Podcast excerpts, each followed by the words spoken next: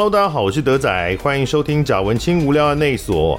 今天我们邀请来节目里面的，这是一位老板啊，他是一位当属定。呃，但很年轻的，算清创企业家吧，应该是啊、哦。对，是，这是晴壤科技创办人暨董事长陈恒登，你好。呃，Hello，大家好，德仔好，我是恒登。就是晴壤科技，它是一个做跟农业相关的一个创新技术的一家科技公司，对不对？对。大概是做什么的？可以先先简单的跟大家来说一下吗？好啊，那我想我会从我们的名字开始说起。那我们之所以叫做晴朗科技呢，是因为取这个天空晴朗的谐音。那它是一个台湾国语吗？呃，不是不是，呃，晴朗，对对对，是一个讲不清楚的。说汤固也没问题的，对，晴朗科技、呃、很多口我我喜欢。好哦，好那。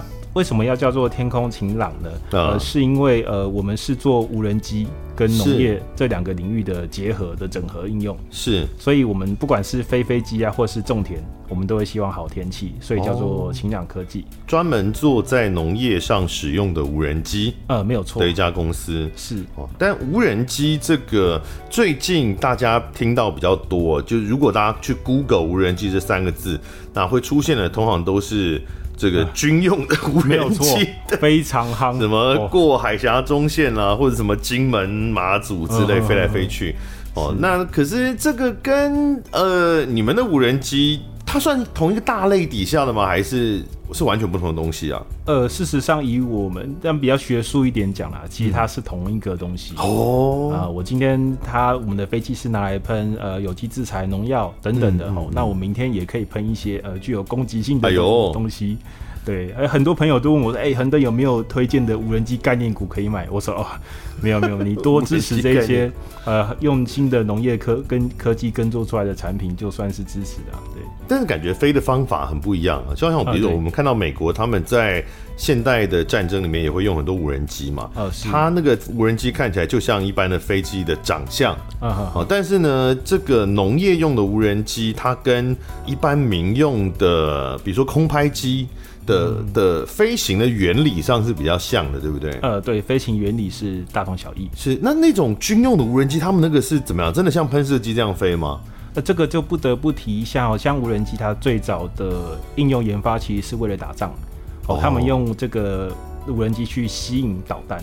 因为导弹很贵啊，嗯、一颗好像可能几百万，嗯，那无人机的造价可能不到十分之一，嗯，所以那个时候军用的时候就是用无人机在吸导弹，嗯，那那个就属于呃固定翼式的。又跟现在常看到的这个多旋翼式的，就是好几个螺旋桨这种无人机不太一样。嗯嗯，嗯，对对对，所以呃原理上差不多，呃但是呃应用的层面不一样，就会导致它特化出很多不一样的产品。是，那我们在生活中比较容易接触到的无人机是空拍机比较多了，也就是现在 YouTuber。呃，很多人都会用空拍机去拍画面，因为我自己是有在做旅游节目哦，可是呢，我是没有在用无人机呃空拍机来拍。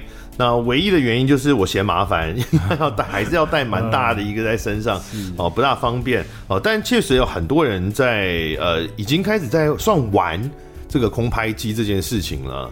那它是多少钱啊？那个那个一个空拍机现在是不是？一般人都可以负担得起了，对不对？呃，其实呃，我们看这个产业哈，之所以会越来越多人在提到无人机这三个字，嗯，主要的原因就是因为它变便宜了。嗯，对。那现在呃，便宜的飞机呃，甚至你去夜市竞标也有了一台。夜市竞标？一台一两千块的哦。夜市竞标？呃，对，夜市有一些摊贩，他也会比如说抽奖啊，或者是说啊，用画给哦，按那竞标。你是说像卖海鲜那样卖吗？对对对，也有，欸、呃一两千块的也有，然后甚至呃，但是数百万的也有啦。一两千块的空拍机，呃对，但是那个通常品质不太好哦，所以这个就是比较像单次使用的。好，那单次使单次使用，呃、对，是飞一次就坏掉了，欸、它很容易坏。然后它的就是品质不好。那一般大家常用的空拍机大概介于，比如说一万多块到四五万块都有。那其实跟相机的那个价码也差不多。呃，其实不会差很多。对啊，有的有好一点的那个，呃，微单眼啊什么也超过这个价钱。那个坑太深了，不敢不敢了解。对，所以无人机没有想象中，已经没有想象中的离我们那么遥远了。呃，对，除了价格变便宜之外，它其实操控也变简单了。嗯、呃，所以它越来越好上手。欸、它就是遥控飞机吗？呃，我们可以这样理解吗？可以，可以，可以，就完全没有问题。对，那只是说以前我们玩遥控飞机的时候，它通常是呃不是能够定在空中的。嗯嗯嗯。以前没有遥控直升机这种玩具吗？呃，也有，但是不是那么的好入门，而且这个坑吼很深哦，就是你要玩，你可能手口袋也要有点深度，那也要有时间有闲。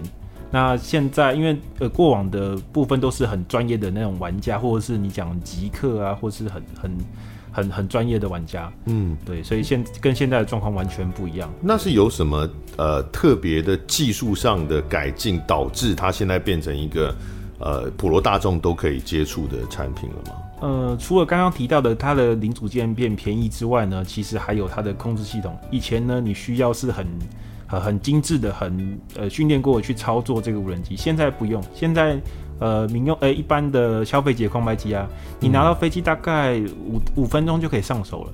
我觉得这也是另外一个很大的差异，因为我看那个影片上面，它也是拿一个像以前想象中遥控飞机的那种那种控制器啊，啊对的左右上下，然后有一些按钮这样子。对对对对，所以很好飞啦。就是以前有一个呃，我们有一个记者帮我们做采访，他说你以后会玩手机，会玩手游，你就会飞飞机。哦，所以它现在可能还比较复杂一点。哦，对，有些手游很复杂。对对对对对，是。所以呃，这个空拍机在民间使用起来，一开始的需求就是拍这些大山大水、拍瀑布这种吗？嗯，应该是说，如果你说热络起来是主要是因为空拍机没有错。嗯，但是呢，我觉得从这个空中摄影慢慢慢慢的，它其实演变出很多新的应用。哦，比如说它空中摄影还有延伸出更多的，比如说它用呃多光谱、高光谱来看一些太阳能板的检测，哦，甚至看一些植物的生长的情况。那也有在做桥，用无人机在做桥梁啊，或是离岸风机的检测。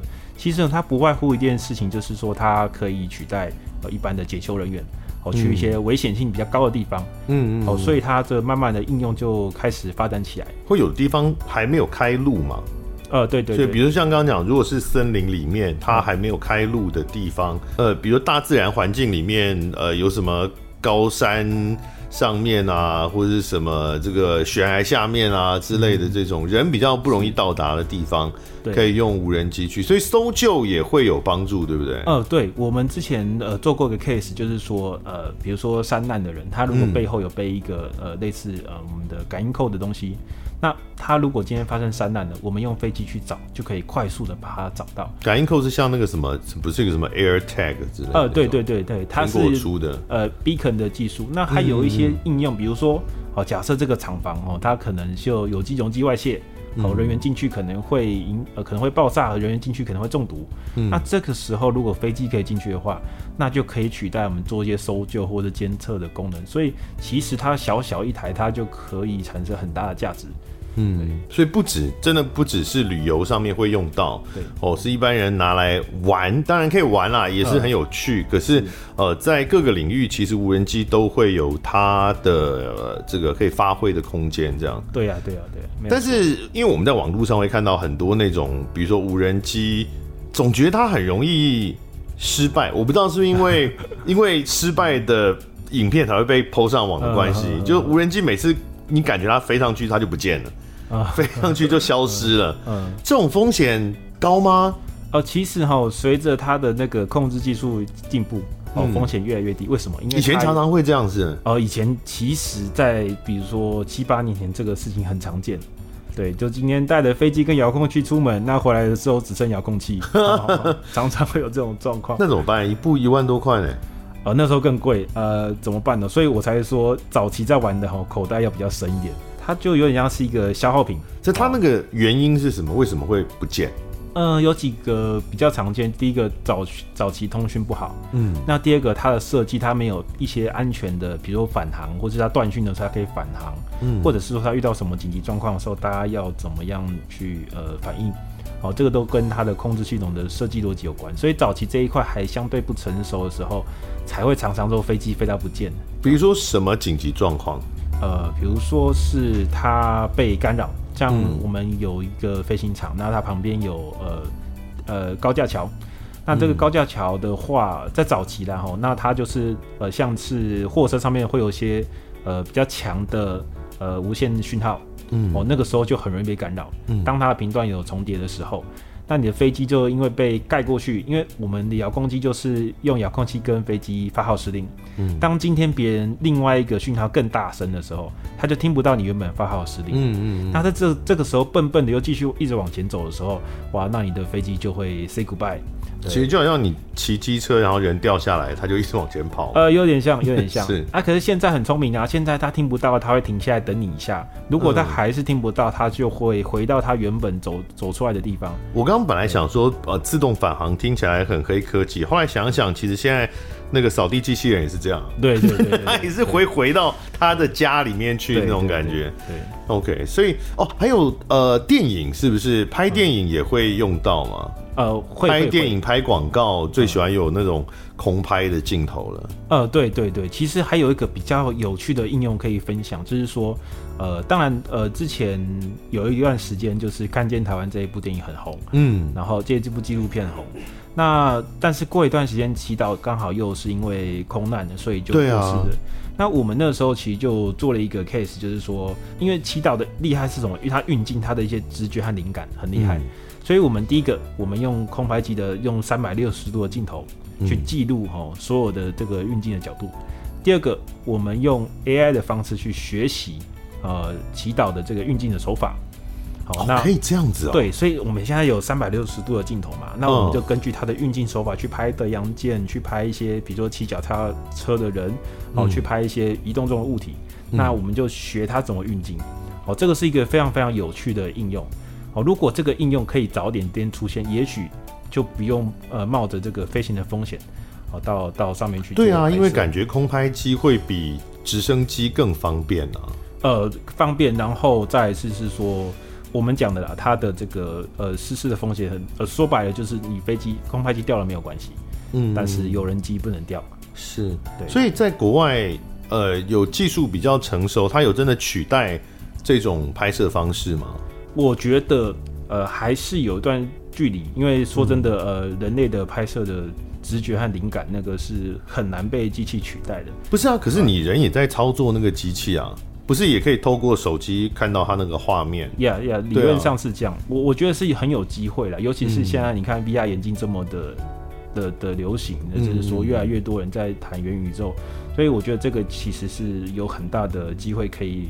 把这个技术，这两个技术再一次融合。好，嗯、我补充一下哈，刚刚那个做 AI 的技术，我们是负责空拍接力部分。那时候我在成功大学赖伟祥老师的实验室。嗯，那另外一个做 AI 的的团队是 AI Labs。好，这是要补充一下，因为这个 AI 部分是他们做的。啊、对对对，不能把功劳抢过来。是你原来是学航太的，对不对？呃，对，我们是一个组装无人机的实验室，研究无人机、还开发无人机的实验室。航太是航空跟太空，太空工程学系。但是不知道为什么听到人家学航太都觉得都是学跟太空有关，但其实不止。呃，不止不止，是不是？就比如说你你所学的，呃，至少这个领域上就没有想要上过太空，对不对？呃，对，其实应该是说，我特别喜欢食物的应用，啊、呃，就是，呃，比如说是像无人机，它就是一个非常非常实际的应用。那我比较喜欢贴近人类，贴近生活。我认，因为我认为科技其实就是就是要解决人类的问题啊。是对，对，所以你所学其实原来跟农业没有直接的关系，没有，它是跟这个航空技术比较直接的关系。所以你做开发无人机的工作嘛？对对。那为什么后来会跟农业这件事扯上关系呢？其实我觉得也是因缘际会，因为那个时候我们做了很多不同的开发，嗯，但是有一次真的触动到我，然后决定要往农业发展，是因为，呃，我们那时候做了一个就是喷农药的呃原型机，嗯，好，那我们有第一次到田间测试的时候，我发现呢、啊，我们喷的这一些作物其实是我们平常碗里面会出现的食物，那我觉得哇。那我们设计的东西，呃，不只是这做高端的应用，不只是在开发一些比较前卫的演算法。如果我们做的东西是真的可以帮助到这个社会发展，好，可以解决农业缺工这些问题的话，那实在是一件非常有意义的事情呢。你说你那时候研究的是？就是无人机了吗？那时候，哦、对对对，在学校的时候就已经研究这个了。对，我们那时候做了五六种呃不同功能的无人机，嗯，那喷农药是其中一种，嗯嗯。但是这一件事它特别的触动我，因为我会觉得原来这件事我们做的技术是真的能够帮助到呃一般的人。因为你像刚刚这个三百六十度的空拍啊、呃，那个事实上是一些应用没有说，或者是我们那时候也做了无人机的表演秀，嗯，哦，那个也是一种应用。但是我觉得都来对我来说都没有农用。对我来的感触那么深，为什么是有一种想要为社会奉献的大爱吗？呃，也没有那么伟大的情操啦。对，就会，但是就会觉得说，哎，那这个东西是呃真的能够帮到别人，甚至我们其中一次测试的时候啊，有一个呃老农民哦，他是一个阿姨哦，他很开心，嗯、他说哇，看到我们这些年轻人出现在田间呐、啊。是非常稀有的事情啊，因为我们好几个人，哦、好多年轻人在那边做测试。但你们也不是去种田啊？呃，对对对对，欸、可是我们其实在喷农药，喷农药这是种田的一个很重要的，代替了传统的农作当中的一个部分啦。对，是。那这个现在在台湾，因为它不止农药了，还有肥料，对不对？呃，对对，对，也也可以用无人机施肥嘛。对。那在台湾现在好像算普遍了，对不对？呃，其实越来越普遍。嗯嗯，因为有目前比例上大概有多少？假设呃，台湾的农业生产有多少百分之多少比例是会会利用无人机做施肥或是农药喷洒？呃，这个没有官方的数字，这不过我自己统计，大概现在目前有四成左右。哦，四成用无人机在做喷洒。嗯、对，嗯，这样其实应该已经算高了吧？哦，其实很高，因为农业是一个相对保守一点的产业，没有错。而且它出来这个设备、这个产品出来没有很久，它可能实际活跃时间大概就三四年，嗯，开始活跃，所以三四年的时间就已经有四成的比例，其实是很高的，代表需求很强嘛。呃，推力大于拉力。那这个需求是来自于什么人力吗？呃，没有错，还是成本？呃，主要是人力，嗯，呃，现在就算是你愿意花更多的钱哦，找传统的这个农药喷洒人人员哦，其实也不一定找得到。传统的农药喷洒人员的工作状况是怎么样？呃，他们有几种，第一个是可能一台车上哦，载了一个很大的水桶，嗯、那上面有个打水的机器，嗯，那呃大概会有两三个人把那个管子拉下来去喷农药，所以这个方式叫做拉管，嗯，好、哦，那。传统的方式，其实拉管的最前面那个人啊，哦，他都会等于说沐浴在农药之中啦，哦，啊，所以他们可能年薪很高，年薪很高，年薪都破百万，但是他们可能做三五年就不得不退休，嗯因为肝会受不了。哦，那不是有背后背一个水箱之类那种？我也我因为我的想象中好像是这种形象。对对，水箱还有分电动的和那个手动用压的那一种哦，对，更更早的。呃，对，这个也有。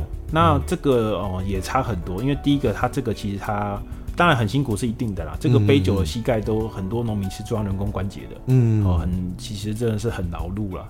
那二来是它其实也一样哦，它会直接接触到农药。嗯，那三来是它其实没有那么的精准，嗯，哦，很非常吃经验，好就老塞或者也就准哎。但是哈，你要叫年轻人这样喷的准，其实很难啊。喷不准会怎么样？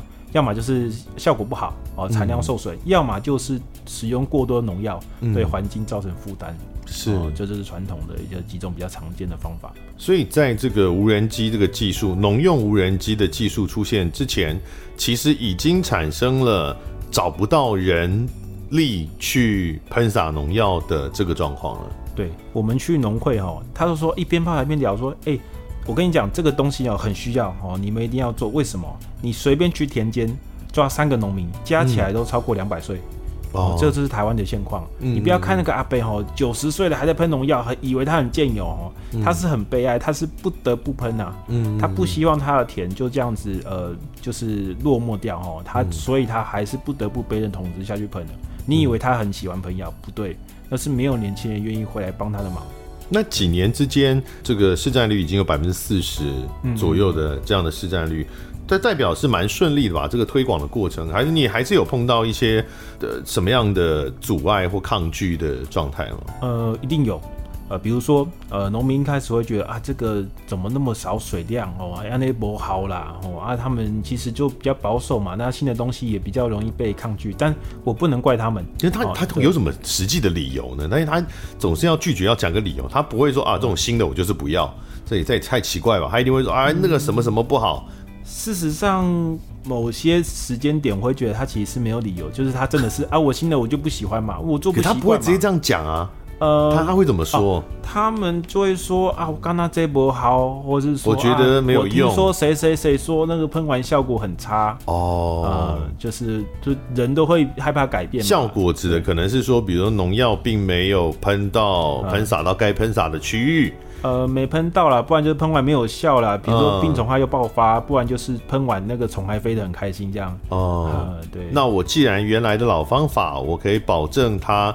就是经验上它一定会有效，那我就不想冒险用心的方法。啊，对，因为毕竟哈，他们这这几块田加起来，可能就是他今年的生计。嗯，他当然不会想要拿他今年的生计开玩笑啦。嗯，哦，所以这个前期的确遇到很多推广上的困难。是，那我们这个在农用的无人机，它叫做植保机，植物保护。那这种植保机，它有一个农田的大小的限制吗？多大的规模以上的田才可以用，或什么之类的？因为比如说以前自动化机械、农作机械，它都有这个问题嘛。机龄的农地它很难自动化，嗯呃，所以台湾其实有很多机龄的农地，在农地整合之前，它的那个产业的产量提升是会遇到一个瓶颈。但在植保机这部分，它有遇到类似的问题吗？应该是这样讲，这个一般的农机的确有这个问题。那植保机呢？嗯、对于植保机来说，这就是优势哦，因为它机动性非常高，它就跟空拍机一样，它想飞到哪里去飞到哪里去，它不受到地面的影响，它不会因为今天呃田场域很小，或者今天下台风之后，哦那个田里面都是泥泞，哦就不会有这种问题，嗯、所以反而它会是植保机的一个很大的优势。他会不会觉得说，哦，我这块田比较小？啊，那我就自己喷一喷就好了啊，还要请你们来跟他背后啊？你哦，我我通常都会这个跟这个阿伯或者阿妈讲说，是可以的，可是你要想想，呃，两三年后你还要这样做吗？五年之后你还要这样做吗？嗯、他们其实一开始都会比较抗拒，刚刚提到嘛。可是有时候看到旁边的人开始用哦，说啊，哎、欸，少年的啊，不然魔力来帮他喷解，我七块买，哎、欸，所以其实就慢慢的、慢慢的转换。这可能跟供需也有关系啊，因为现在在推广的期间嘛。那如果未来是呈现那种，比如说呃供不应求的状况，对于呃叫飞手是不是，就是负责使用植保机的人来说，他可能就我就想要接比较大的单呢。嗯嗯。因为是照时薪算的，对不对？呃，它是算面积哦，算面积啊，一分地多少钱多少钱这样子。哦，不是一小时一小时算。呃，不会，会会有人讲时薪是因为哈，呃，你作业的速度如果正常来说，大概一小时是一甲地，嗯，那一甲地大概就是两千到两千五上下，嗯嗯，好，所以大家会有人说时薪大概是这样。现在这个以飞手来讲好了，他的他的收入大概状况是怎么样？呃，像我刚刚提到哦，一天大概呃一甲地是两千块好了，我们就抓抓一般常见的价格，好，一甲地飞两千块。那它一个小时大概可以飞一甲地，快速度快的可以更快，嗯，好，要看你的场域的现现况，好像如果田区都集中就很快，如果是在山坡地就会比较慢。好，嗯，那一天大概都可以飞三到五甲地，嗯，所以换算下来，其实你一天哈在农忙的时候收个六千到一万块是很合理的事情，嗯嗯，哦，甚至很多呃投入这个产业比较久的飞手，他们的客户很多的时候，他们一天是可以飞到二十架。我看可能大概只睡三。刚刚不是说一小时一甲地吗？对，二十甲就二十小时，哎，没有错。这还不含中间交通休息什么之类的。呃，所以他们的睡眠时间会非常短，所以这也间接的反映出它这个产业目前还是很缺人的。嗯啊，对，所以如果以收入来说的话，可以到很高。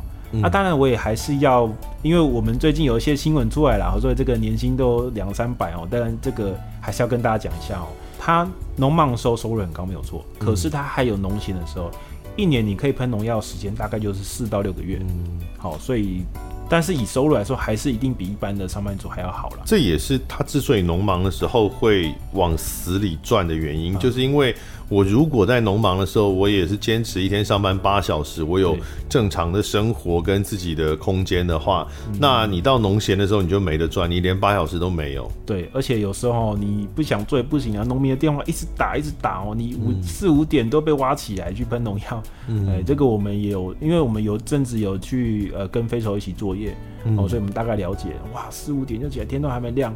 对啊，昨天晚上洗完飞机，十一点半十点了，这样子。那我有点好奇，这个喷洒农药之后是怎么验收啊？呃，就是我怎么知道喷洒完了没？然后喷洒的状况好不好？呃，农民会在旁边看。对，可是他、嗯、他怎么判断呢？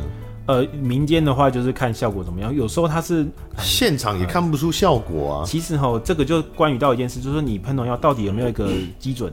好，很多时候其实农业上是靠经验，所以它没有所谓的基准啊。嗯、我觉得你问这个问题真的是非常关键哦，因为我现在想要提就是说，呃，因为我们清氧科技呢认为农业的数据它其实没有一个基准，嗯，所以我们现在呢推出一些呃，不能说周边推推出一些工具，嗯，好，比如说呃，我刚提到喷农药丸要怎么样确认它的药效，嗯，好，比如说我们有这个喷洒记录，哦，你可以用手机，可以用电脑，你就上网看。嗯，有点像是呃，你可以去 check 你的 Uber 的外送员哦，对啊，呃、因为你们都是挂 GPS 的嘛，呃，对对对，他其实人比也不用在现场，他在家里就可以看到你的无人机的路径在怎么跑，他可以躺在沙发上喝咖啡，嗯，然后用手机看他现在雇佣的飞机飞到哪里了，嗯嗯嗯，那他的喷药状况，甚至他喷完药的记录。哦，这是我们想要做的。他以后种田，他中间他只要打电话，嗯，那甚至我们跟他签约，哦，跟大型农场签约，哦，我们就是包他的成果，嗯，啊，我们就是以是做以这个记录为主，这个是我们现在在做。二来，我们想要建立正确的农业数据，嗯，好，因为这件事牵涉到台湾的一些耕作情况了，很多时候都靠经验，嗯，但是这些经验很难传承，嗯，那明明台湾以前在五十年前可能是农业技术非常先进的国家，很多很厉害的农业研究单位，其实联合国的哦都坐落在台台湾，比如说亚蔬哦，它是世界蔬菜研究中心，它是联合国的组织，它就在台南。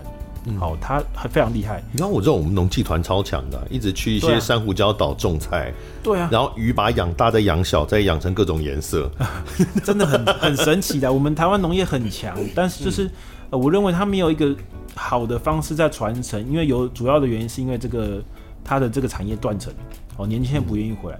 所以我们现在想要做的事情，其实不仅仅是用这个好用的设备把年轻人吸引回来，嗯，我们还想要把它做数据化。我们想要产出的是呃种植的决策，比如说今天这一块地哦，经过我们的数据的观察统计哦，它其实发病率很低，它很简单，那你可以不要用药啊，你甚至呃你可以用少量的药，或是用预防性药就好，不用用药，嗯，那这样不就省下很多农药钱？这样你们就赚不到了。我认为我们赚的可以是把这件事告诉他，不只是靠呃卖机器赚钱了，它会变成技术跟平台跟服务对。来赚钱是。不，我我们先回到刚刚飞手好不好？因为这个好。这个行业比较少见，它也不是任何人都可以做的，对不对？呃，农业的话，它一定就需要专业的证照，嗯，呃，而且你还要需要申请，还需要靠行，还需要呃用那个线上的报进报理。哦，它是一个嗯有点复杂和繁琐的动作。嗯，对。首先你要先考到执照。对。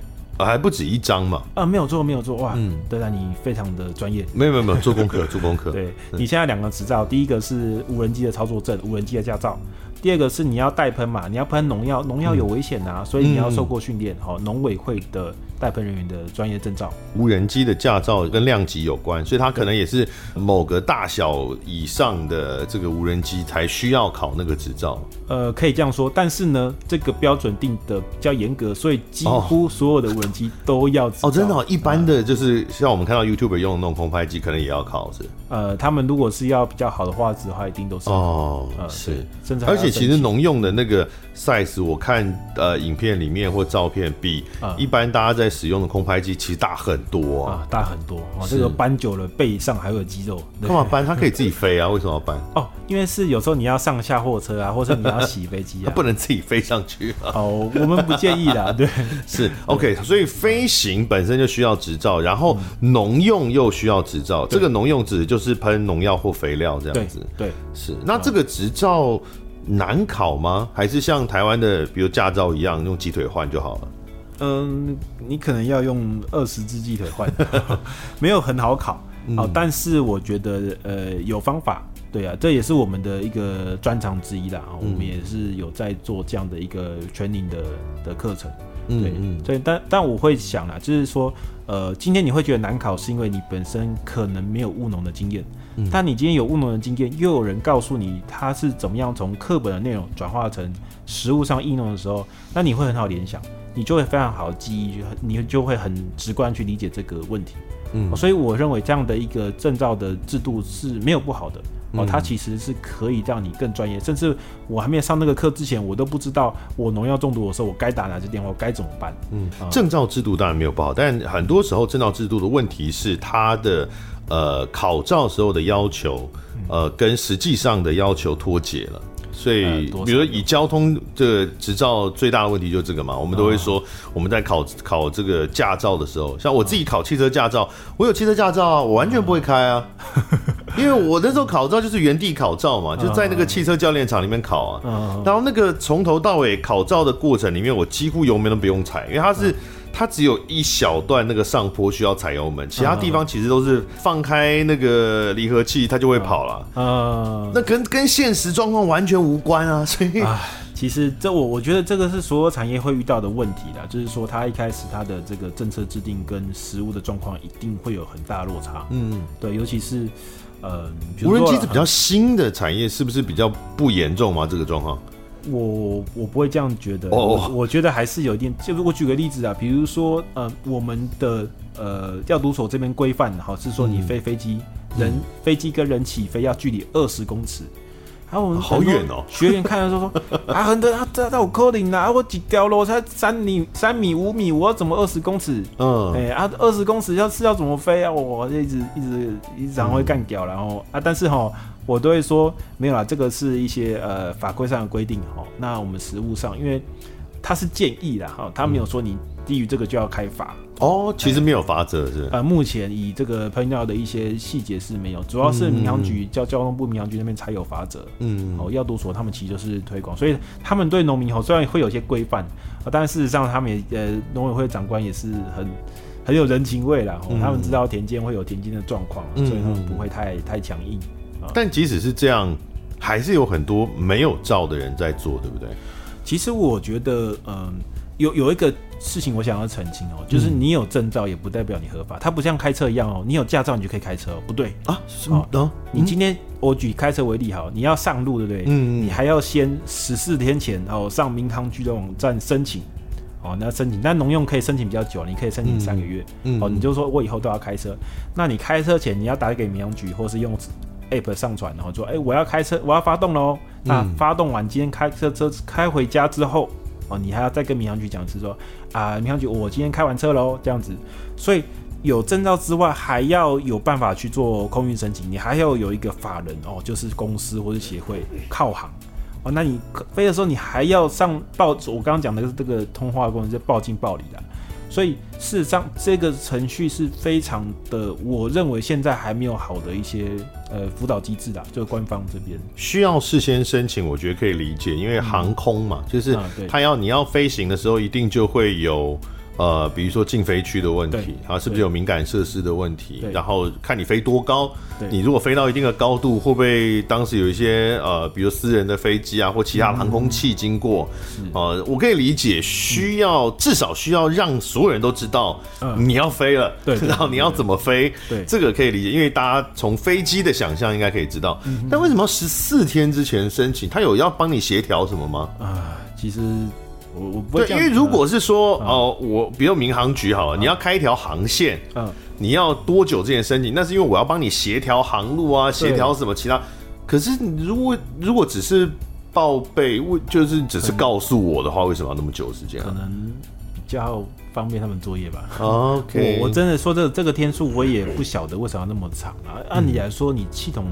呃，系统配套如果做好的话，你一申请，他们可能三五秒钟，系统判断没有问题，就先让你通过啊。嗯，那你没有没有问题，除除非是可能有紧急状况，他再联络你。我认为应该要是这样，这个现在软体都这么发达了，而不应该是还要这么冗长的时间啊。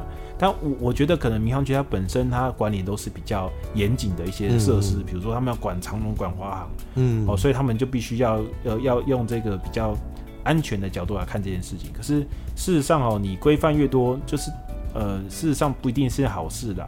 哦，像现在的情况就是因为规范太多嘛，嗯，啊，大家就做不到，就哦放弃了，哦就放弃治疗，我就啊我就黑飞了，我被抓到再说，嗯，哦，现在就反而变成有这样的一个现象出现了。黑飞，呃，黑飞是什么？黑飞就只说我不合法飞就叫黑飞，泛指就不合法飞。所以包含可能没有照，呃，没有照，有照没有申请，有申请没有完全照程序，那或是有照程序你没有。会有不核准的吗？申请的时候如果不核准会是什么样子？呃，偶尔还是会，呃，偶尔还是会。但比如说，呃，如果你的飞行的地方跟禁航区有重叠到，嗯，哦，那有可能就会被打枪。嗯，但是其实还是可以申请啦，只是说很多关卡、嗯、啊，那关卡多到你不想申请这样子，呃，大大概是就禁禁航区其实也还是可以申请，只是比较麻烦而已。但是我我举个例子，比如说你申请要飞的时候，你要派另外一个人去塔台里面。假设你要飞，我举个例子，你要飞大树哈，高雄大树，嗯，你要派一个人去小港机场啊，坐在那个塔台室里面，嗯，哦，跟他做当做联络官。啊，农业都那么缺了，你还派一个人过去？哦，所以是事实上是呃有一点点，呃这个制度会有一点点很不方便。哎、欸，可是他如果真的有一些什么敏感需求的话，我觉得他有开放也还蛮不错的。他不是说我干脆就我省麻烦，我通通都不准这样。嗯，对，所以其实我认为民航局他也做做出了很多让步。嗯，哦，但是事实上，呃，这些让步足不足以符合呃实际大家工作需求，其实就。就说真的，还没办法衔接上，两边还是有，还是有一个衔接的空间在啦。是，那这种农用无人机，它的使用上面是会有风险的吗？什么意外发生？因为我们刚刚提到，应该没有真的发生撞到飞机吧？目前。哦，我我这样讲哦，那个飞机哈，它起飞的高度哦，跟我们一般农用高度差很多啦。嗯，嗯，我们之前申请禁航区打给空军，空军说、嗯、啊，我们就飞两千尺的，你就是飞不到三十尺，你打给我干嘛？然后我就说啊，没办法，那长官规定一定要打是。对，然后好了好了，你不要烦我，有问题再就有问题再跟我说。这样他就我帮你签。这是空军，空军飞什么两千尺，客机不是都什么一万一万多尺的那种？因为。农用的哦，其实飞不超过五五公尺啦。哦，呃，因为尺和公尺不一样，我要强调一下。但是高度很低啊，跟比民比民宅都还要矮。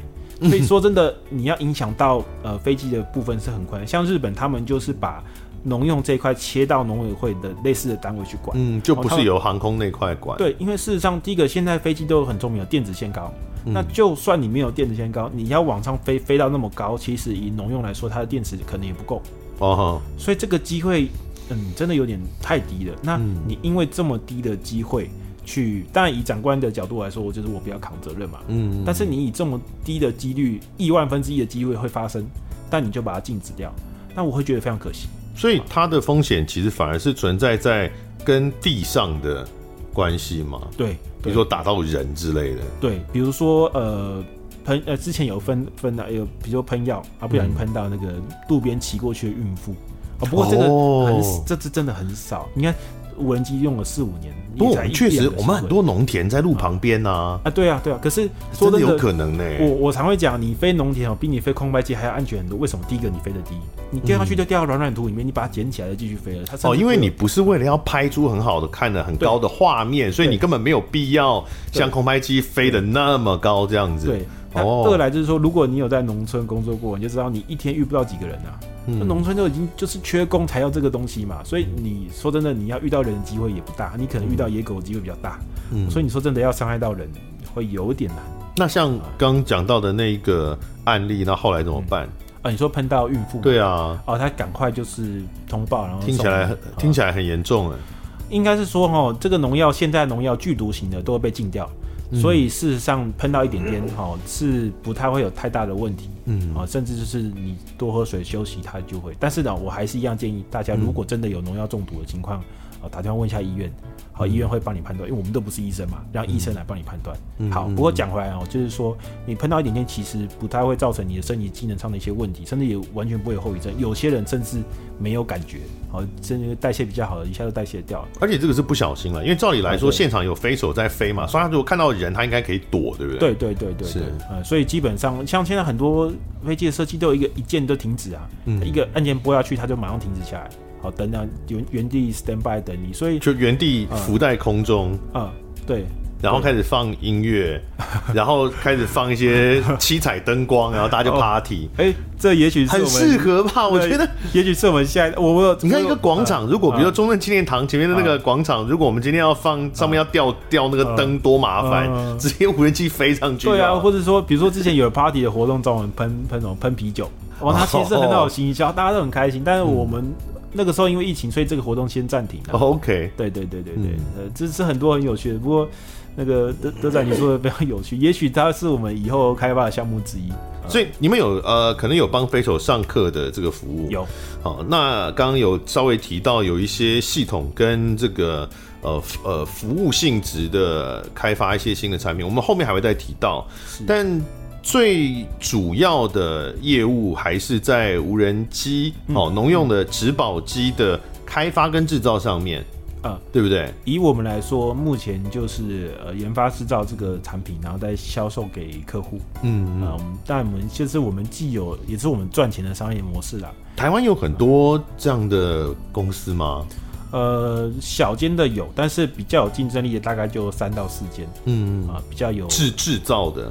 其中三到四间，其中两间他们是代理，嗯、呃，中国大陆的大疆的这个产品，嗯，呃，那另外一间就是我们嘛，还有大概一两间左右啦，呃，大概是这个这个状态。是，那这个市占率的比例上来说呢，比如台，呃、啊，所以只有没有什么欧美嘛，就是只有台制跟中中国大陆。哦我说明一下，无人机的技术目前领导的国家是中国大陆，没有错哦，对，不是美国，很少有这种情况，对不对？大家都就觉得美国最强哦，什么哪一国？德国最强，最会坐车。坦白说，也不是很少有这种情况。我刚刚偶尔是做节目效果，我举一个例子啊，我们在拍这个影片的时候，像室内棚拍的时候，那个灯光，嗯。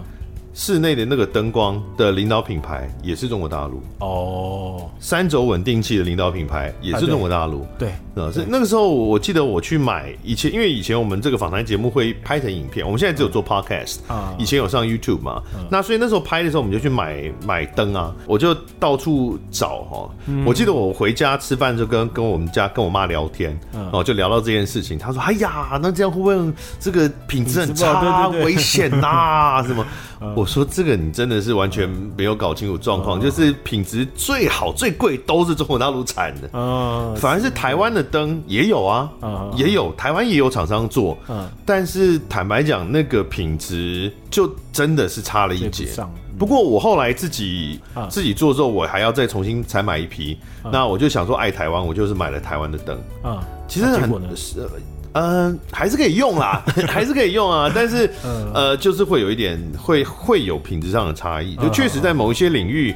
真的，中国的技术没有像我自己小时候，因为我现在四十几岁，我小时候就是大家会觉得中国的技术都是山寨跟跟粗制滥造，真的不是这样的。以前 Made in China 是就是在揶揄别人。对，在某一些特定的领域，他们真的是很厉害啊。啊，是是是。所以这个植植保机的部分也是。对，我们这是我们必须要承认的事情。对，所以呃，现在目前回到市占率这一块这个问题哦，其实我认为目前当然没有官方的统计啦，但我认为大疆大概也占了六成，尤其是中国的大疆。但是呢，像我们这样的台湾品牌，其实也慢慢的浮起来。为什么呢？就是说，我认为啦，这一块还是需要很多的在地服务，而且甚至说台湾的场域跟中国大陆又不一样，哎，人家地大物大，哦，当然这个不一定是赞美啦，我的意思是说，场域的形态就不一样，它甚至是你要说业态都不一样了。像台湾人，他非常在台湾人其实是很鸟摸的，他很在意品质，他很在意售后服务，他很在意这个服务的合理性。嗯，哦，但是中国大陆可能相对他们民族性的问题，他们比较不在意这个。嗯，所以我们其实我常会讲啊，就是说我们之所以能够有机会跟大疆一搏，哦，人家是呃五六百个那个博士在研究的团队，我们之之所以跟他有机会一搏，哦，第一个是我们呃是呃非常在地就是在地的售后服务。嗯，还有在地的这个呃客制化。嗯。啊，比如说台湾的田区就跟中国大陆不一样，我们就我们就小小块的嘛，就好像可能他们就专门去这个开发游览车啊，啊，我们就专门开发都会二人座的小车，啊、这种感觉，类似类似，哇，这个比喻蛮蛮蛮恰当的，对，是。啊，所以技术上呃，希望能够做出差异啊，而不只是说呃，我们讲说呃跟。比如跟大疆好了，那是要有没有技术有没有赶上他们？是希望能做差异化的技术发展。对啊，要要做台湾人适合台湾人喜欢的东西嘛。嗯。那当然，我觉得台湾人哦，本身当然我刚刚讲了，他是我们是一个很妖魔的族群，嗯，所以我们喜欢的东西，其实在外国也会有不错的竞争力啦。嗯，对对对对，像我们今年其实也开始把我们的产品外销到海外。嗯。好，其实对我们来说是非常大的鼓励。以前会觉得哇，中国大陆那么便宜。哦，那会会不会很难跟他们竞争？哦，结果发现，哎、欸，其实我们还是有一定的优势。哦，不过除了在硬体的开发之外呢，你们现在也是往软体的方向对去走了。那像刚刚有提到这个那个服务的系统，它有一个、嗯、一个服务的名称吗？用比较大家好懂的方式讲，嗯，我们把它叫做农喷 Uber。农喷 Uber，对对，这个有没有侵害 Uber 的？哎、欸，我我不不，我们叫农 农喷 Uber 好了。对啊，对，这个我我们还在想，其实我们有一些形象，这还不是正式的名称啦。啊，对对对对，这只是现在先形容，大家好理解这样。对对对，但是我们想要做的事情就是说，我们媒合这些需要的农民跟飞手，再来我们把这一些媒合在执行的数据，好去做同整，去用 AI 的方式去学习。然后产出一个呃耕作的方法，或者是所谓的 AI 的植物医生，他可以用这个小小的手机就帮帮你诊断你的病。欸，这跟 Uber 怎么会像？不像啊。呃，我们其实做的比 Uber 还多啊。我们我们比较像是 Toyota 加 Uber，呃，就你要还要帮他设计说你要怎么喷这个农药，然后可能使用什么农药。对，我会建议他说，你这一块田是根据我们的这个大数据和天候调查。哦，这一块点的状况是怎么样，或是说附近有没有病虫害已经爆发了？哦，那你要赶快做防治。它甚至还会通知你，但这些功能还没有那么完善，还在测试阶段。嗯，但我还蛮期待的，因为这个可以很大的改变台湾的这个用药的习惯，甚至是对环境是有很大的帮助。我我举个例子来说，嗯，以我们估算啊，我们这样的一个决策系统，如果上线之后，大家在使用的话，台湾一年可以省下二十到三十亿的农药。嗯，好，可以省这么多农药。嗯，那你看，除了省钱之外，又对环境有很大的帮助。嗯、哦，所以我还蛮期待的。但这个可能要再晚一些些时间，我们才会再进一步的发表。是，这个是诊断的，比如说诊断的系统建议啊，诊断的服务。但是你们既然刚有本来讲说叫这个农药喷洒的 Uber，代表它其实是有一个转介、对派工的一个功能在。但是那是另外一个系统吗？还是其实同一件事？呃，我们会把它拆成跟无人机的控制系统拆开的主要原因，是因为我不要这个系统只有我们家的飞机，嗯，呃，我不要这个 Uber 只能用 Toyota 的车，我要全部的，嗯、我即使连大疆的，我都希望它可以加入我们。嗯、那一来解决刚刚提到的法规呃需要靠航的问题，嗯，二来我希望是，这当然不能，我认为不能独善其身呐。我们做这个产业是是对社会有一些责任的，我们希望可以去媒合更多的非手和农民，对这个产业有发展。那农民也不会因为呃不晓得要找谁来喷，嗯、哦，所以他就是傻傻的继续喷，好、哦，嗯，这件事是这样子，就是说，因为有时候农忙的时候，这一区，比如说呃台南的归仁区农忙的时候哦，呃大家都在忙，所以你找不到人。嗯、但这个时候你可能宜兰的飞手，呃宜兰可能有点远啊，可能云林的飞手还没有开始喷嘛，还没有开始忙的时候，他可以下来支援啊，哦，所以我们是希望用这样的方式可以增加它的农机的架动率。嗯，我们可以增加它的这个飞手，甚至增加到他可以去平均这件事情啊。嗯，不然的时候农忙刚刚讲一一甲地两千块，农忙的时候一甲地喊到三千四千都不一定有人来。嗯，当然可能是资讯的落差，不是没有人愿意来，是愿意来的人他不知道这件事情嘛。对，所以就有一个呃媒合的平台就可以解决这些这个这个问题。对，那第二个我们打破的是信任问题，嗯、就是因为其实农业我刚刚讲的这一块田就是他今年的生计。嗯、他如果找一个名不见经传、不认识的飞手来，他会很担心啊！啊啊，那喷干我好，会不会把他喷死了？嗯，所以我们打破的是信任的问题。我们在这样的媒合平台上面，它是有一些呃人力，比如说飞手的履历表。我这个飞手喷过三千公顷，哇，超专业。你会有审核机制吗？呃，目前是没有，但是我们会让呃消费者可以看到他选择的飞手，他平常出没的区域，或是他曾经服务的面积。哦，甚至是它的呃，如果我们常常接到客诉，我们会把它拿掉。那服务面积就很像是你做这个呃，比如说计程车的这个媒介，你会看到它打几颗星啊，都是对对对，哦，三百六十五个评价，然后都是五颗星，四点八颗星的那种类似那种感觉。对，所以我们进一步突破是信任问题。嗯，啊，是就因为我刚刚讲农业是很保守的，你要能够给他服，他愿意找你服务，其实是很困难的事情。所以我们想要借由这样的一个数据和软体的部分来打破，有点像是呃，我记得有次我遇到 Whoscall 创办人，Whoscall 就是可以打电话看是谁打给你，他这个可能是广告啊，可能是诈骗啊，可能是呃，可能是去公所啊，好，所以他们就是解决信任的问题。所以我们我也希望，我觉得这个观念很好，所以我也想要把它搬到我们的平台上。你用这个平台，你找的飞手就是有品质的，有验证过的。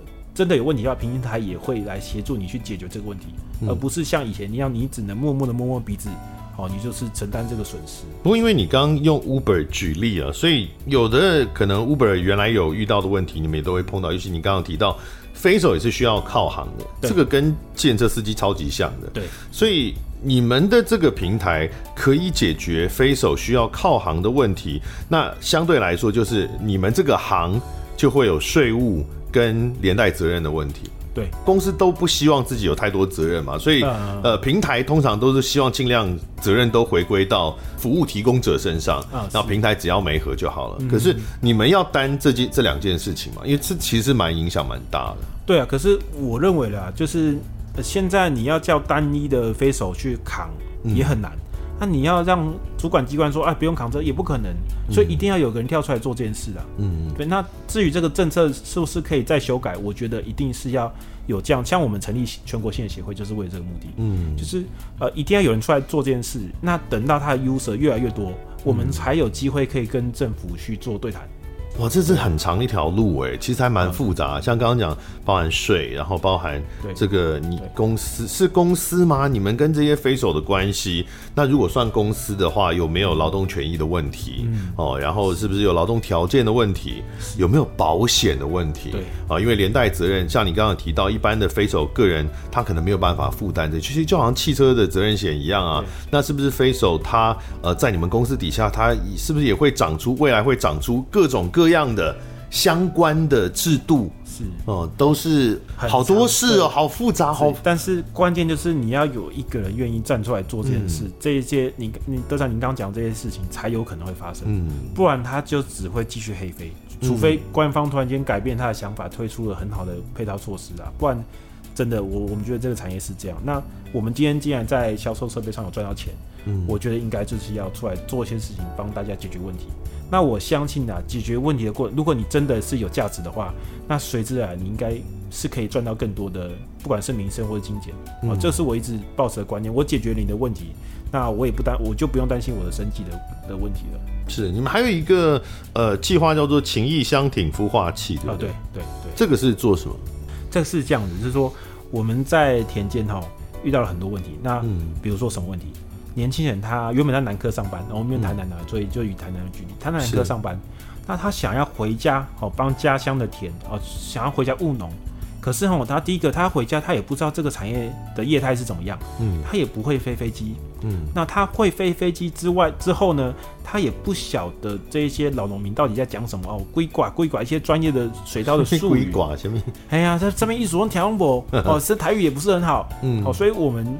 呃，就想说，那既然他们真的有想要加入，他是农业的心血，我们不能随便放弃他，像农业就更更惨了嘛。嗯，所以我们就成立这个中间的机构，我们叫做飞手孵化器。嗯，他可以过来做训练，他可以做刚刚讲的药毒所的证照训练，民康局的证照训练。训练、嗯、完之后呢，我们可以把他媒合到他的这个区附近的飞手，嗯，哦，让他先去跟这些飞手作业，好，他知道怎么跟农民沟通，那知道怎么样去调配农药啊，去这些眉眉角角一些细节。哦，让他可以在加入这个产业的时候，哦，可以更呃，等于说无痛衔接啦。基于这个机构，我们也训练非常多人，嗯，哦，然后到做投入农业，哦，这是我们觉得还蛮骄傲的事情。那虽然他不一定跟我买飞机啦，嗯，哦，因为做这个其实他如果不跟我买飞机，其实基本上我们是打平甚至亏一点，嗯，哦，但是事实上也很多人因为这样子认认识到我们的服务，那变成我们的很忠实的客户。对，飞手孵化器其实是这个意思，就是一个有做产学合作的飞手补习班啊。呃，可以这样说，但是我们飞手执照也没有保证班，呃、没有保证班，呃，没有保证班，对，就 一般的补习班，对，对对。然后有做产学合作啊，如果你这个考到执照，会帮你介绍这样子。呃，对，那我们甚至是做师徒制，哦、呃，就是说他去跟着某一个人员、嗯。但是我觉得这农业这件事让我们看到很窝心的事情，就是说一般的飞手他不会在意别人跟他学。他很愿意 share 他的事情，他很愿意 share 他的一些 know how。其实这是我们看到蛮我这个产业其实是很帮自己人的，嗯，呃，所以这也是另外一个小小的点，我们想要提一下。是最后，我觉得就是有些听众朋友可能会觉得啊，今天聊这些啊，都农业喷洒农药关我屁事啊，我可能没有务农，我负责吃而已啊，到底跟我有什么关系？我觉得关系就可能是它是一种新的工作选择。对对对，飞手它是一个。算是一个新的工作选择。那我，你可不可以说，如果你你今天是在跟一个好，比如说我们讲年轻人好了啊，二十几岁呃刚毕业的年轻人，你你要怎么说服他？你觉得他是什么样的人适合来做这个行业？然后做这行业会有什么好处？好，我我觉得哈，就是常常呃很多。单位会希望我们去说服哦，这个所谓说服去一些年轻人加入这个行业哦。那我常会讲说，其实哈，我我从来没有听过别人要呃，比如说台积电，他从来不会说服别人要去台积电嘛？为什么？因为他的待遇好，他的公司品牌大。那当今天这个产业的你在这个产业里面服务待遇够好。嗯，那它这个产业够活络的时候，我相信呐、啊，它自然而然人流就会被年轻的倾斜就会被导到这个产业。所以我们现在做的事情，其实就是把这个产业让它更活络，让它更透明，让它更简单加入，降低它的门槛。好、嗯，所以这个是第一块，我们我比较不会用说服这两个字，我会希望是把它的环境建制好。啊，但这个、这个、我没有要说服你，呃、但是我告诉你，现在当飞手有可能一年两百万哦。我没有要说服你哦，你自己决定哦，是这个意思吗？对对对对对对对对，人家看到哎、欸，这个产业哎、欸、有搞头赚到钱，他们自然自己也会进来、嗯。那当然这中间有水保局帮忙啊，因为水保局他在很三年前他都看到我们这个 idea 很棒，他的资助我们去做这个孵化器的成立，我觉得这个非常感谢。嗯，那第二块是说什么样的人适合加入这个产业？嗯，那当然我觉得第一个你要对。那你要喜欢大自然，嗯，那第二个你要喜欢飞飞机，啊、嗯，我觉得这样子，如果你加入这产业，你会非常开心，哦，因为你不断的去帮助到，呃，你不断使用这个新的科技设备在务农，我这是一件很有趣的事情。嗯、那但是我我想要想一下，讲一下，就是说，对于一般听众来说，那无人机喷农的这个产业到底跟我有什么关系？哦，我会说关系很大，嗯，好，那我举个例子好了，比如说我们政府都在推有机化。啊、嗯，希望大家可以不要用这些化学农药。嗯，好，希望可以用更健康自然的方式耕作。嗯、问题是有机，它的缺点就是它必须要有更大的劳力付出，嗯、因为它的它药效不好嘛，就跟你吃中药跟吃西药一样，西药药效比较强嘛。嗯，那中药需要可能吃更多次，哦，等等。嗯、有机也是一样的概念，一样的药哦，那个化学它喷一次可以撑一个月，嗯，有机的可能两个礼拜就要再喷一次。嗯，所以它是更它更是需要人力。那当今天这样的一个省工的设备出现，嗯，啊，是事实上是可以推动有机化，可以让我们一般大众吃得更健康，是。对，所以我认为它是一个呃很直接的影响，就当就跟我当时在田里面看到这一些我平常吃的作物，哦，在我的设计的产品底下去做养育、做栽培。的那个感触是一样，你也在暗示这个市场它正在成长，所以现在来这行你会赚更多。我没有说服你哦，我们很欢迎大家加入啦。对对 是啊，所以所以这是。勤壤科技啊，目前在做的事情。啊，那大家可以呃，可能多了解一下，就是无人机其实不只是做空拍，不哈，我们最常看到就是空拍，不只是拿去拍美美的 YouTuber 的影片，其实无人机很多地方都有在应用。那台湾的农业上，其实现在也应用的啊，这个产业也不断在成长当中。好，我们今天谢谢恒登，谢谢，也谢谢德仔老师，谢谢，OK，谢谢，拜拜，好，大家拜拜。感谢收听贾文清无料案内所，欢迎到脸书粉丝专业贾文清德仔留下你对节目的感想哦，下次见。